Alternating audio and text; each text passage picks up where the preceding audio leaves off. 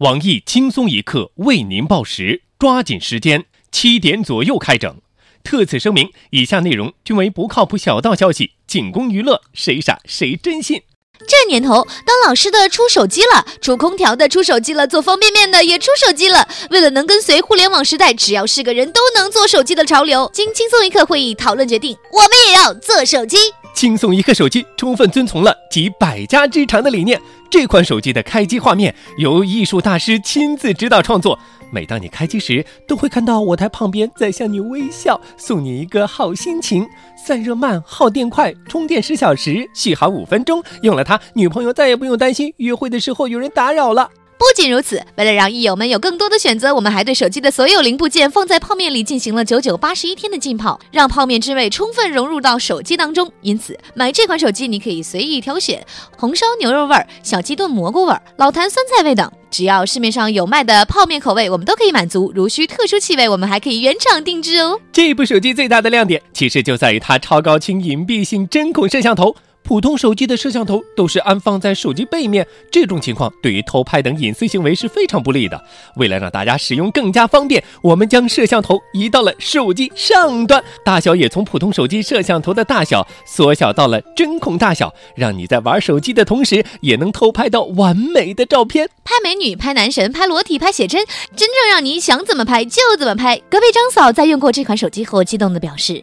自从有了它，帮老公拍别的姑娘洗澡更方便了，我们的夫妻生活也越来越和谐了。感谢轻松一刻。或许有人会问，这么好的产品会不会价格昂贵呢？不会的。为了答谢益友对我们栏目的支持和厚爱，我们今天的手机不要钱。你没听错，是不要钱。只要您将你的个人信息、产品要求发送至跟帖，并附上对小编的赞美，我们将随机抽出十名幸运益友，免费送手机。活动仅此一次，机会实在难得，还等什么？抓紧时间跟！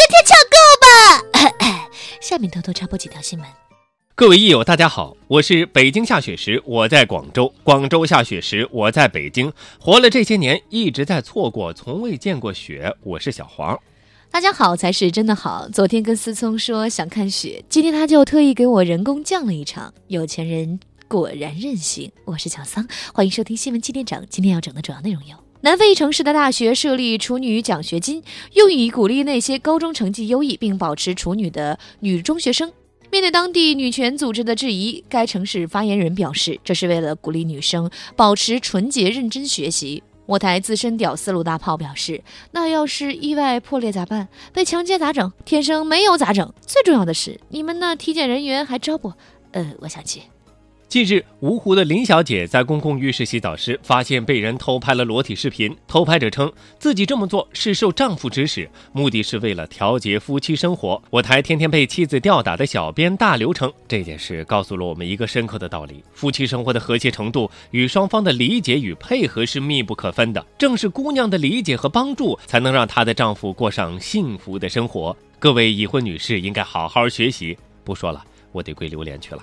近日，巴黎一名女艺术家在以极其暴露的名画前模仿画中人，被警察抓走并关了两天。我台专业鉴黄师黄博士看完这幅画后表示：“画画是艺术，行为艺术也是艺术。允许画师画给我们看，不准行为艺术演给我们看。你们这样区别对待，想过我们欣赏艺术的人的感受吗？”这样的警察是严重影响世界艺术发展的，应该给予强烈的谴责。一月二十三号，某大型电商在四川简阳仓库基地举行了四千人吃烤全羊的活动。这项活动后经吉尼斯世界纪录工作人员见证有效，挑战项目一次供应最多的烤全羊宣告成功。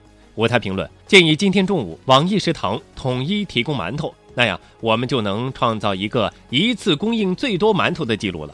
看一看小编们上班搬砖的场景，还能创造一个同时搬砖人数最多的世界纪录，想想还真的有点小激动呢。近日，一段视频爆红于网络。视频拍摄于一家饺子馆内，画面中的人当时正在发生激烈的冲突。其中一名城管称：“我都不带动的，来砍我呀！”随后，他便被一名男子砍伤。事后，商贩回应称：“我活这么大年纪，还真从来没有听过这么奇怪的要求。”我台评论：“真是中国好商贩，让我砍我就砍，不想砍也得砍。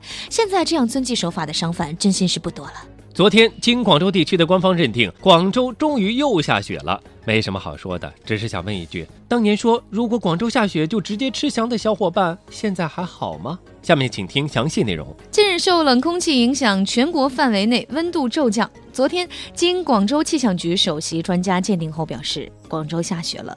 面对六十多年来的第一场雪，广州人民冷并快乐着。我台驻广州实习小编二狗说：“我这名字还真没白叫，昨天还是一个人，今天就冻成了一条狗了。这真是，你在南方的艳阳里，大雪纷飞。”我在北方的寒冷里，四季如春。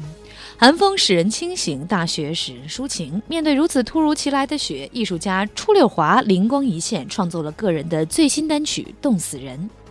大范围的风和雪呀，谁也扛不住。北方供暖，南方咋办？尤其是中部，多省市气温骤降一降十几度。亲友间嘘寒问暖，叮嘱别外出。一样的冷，一样的苦，多想不上班，又怕老板开除。北风呼呼，雪花如注，不管多少钱，我要打个出租。假作真实，真亦假。为减肥，女子怒吃翔。据媒体报道称，美国麻省总医院做出了一个临床实验，他们从健康瘦子的粪便中提取干净的肠道菌群，移植到多位胖子的肠道内。十二周后，胖子取得了良好的瘦身效果。一直受身材困扰的村东头王大妈的闺女王小花，在知道这个消息后动了心思。王小花体重二百五十斤，身高一米四五，是个标准的土肥圆。因为身材不佳，三十七岁的她至今仍是单身。为了减肥，她跑过步、健过身、吃过药、抽过脂，但一直没有什么显著的功效。这一次听说肠道菌群能够减肥，她自然不会错过。按照王小花的想法，自己没有先进的医疗设备，既然菌群来自于瘦子的粪便，那就直接吃翔，功效应该是一样的。于是从得知消息后开始，他天天蹲守在村头厕所，就是为了能第一时间吃到一口热乎的。不仅如此，他还加入了一个吃翔聊天群，以便能够随时与吃翔高人交流经验、学习技巧。截止到发稿前，小花的家人已经强行将她送往当地精神病院进行治疗。究竟小花能否瘦下来？吃翔减肥的第一次活体试验能否成功？我们将持续关注。今天的新闻七点整就先整到这里。轻松一刻主编曲艺，写本期小编大宝将在跟帖评论中跟大家继续深入浅出的交流。明天同一时间我们再整现在假。新闻越来越前两天我看新闻说哈尔滨的企鹅这两天被冻得打哆嗦，这不胡闹吗？南极那不比哈尔滨冷多了，哎，还真别说，我看天气预报说呀，这两天哈尔滨的温度是零下四十一度，南极的温度只有零下七度。那企鹅别说打哆嗦了，没冻死就不错了。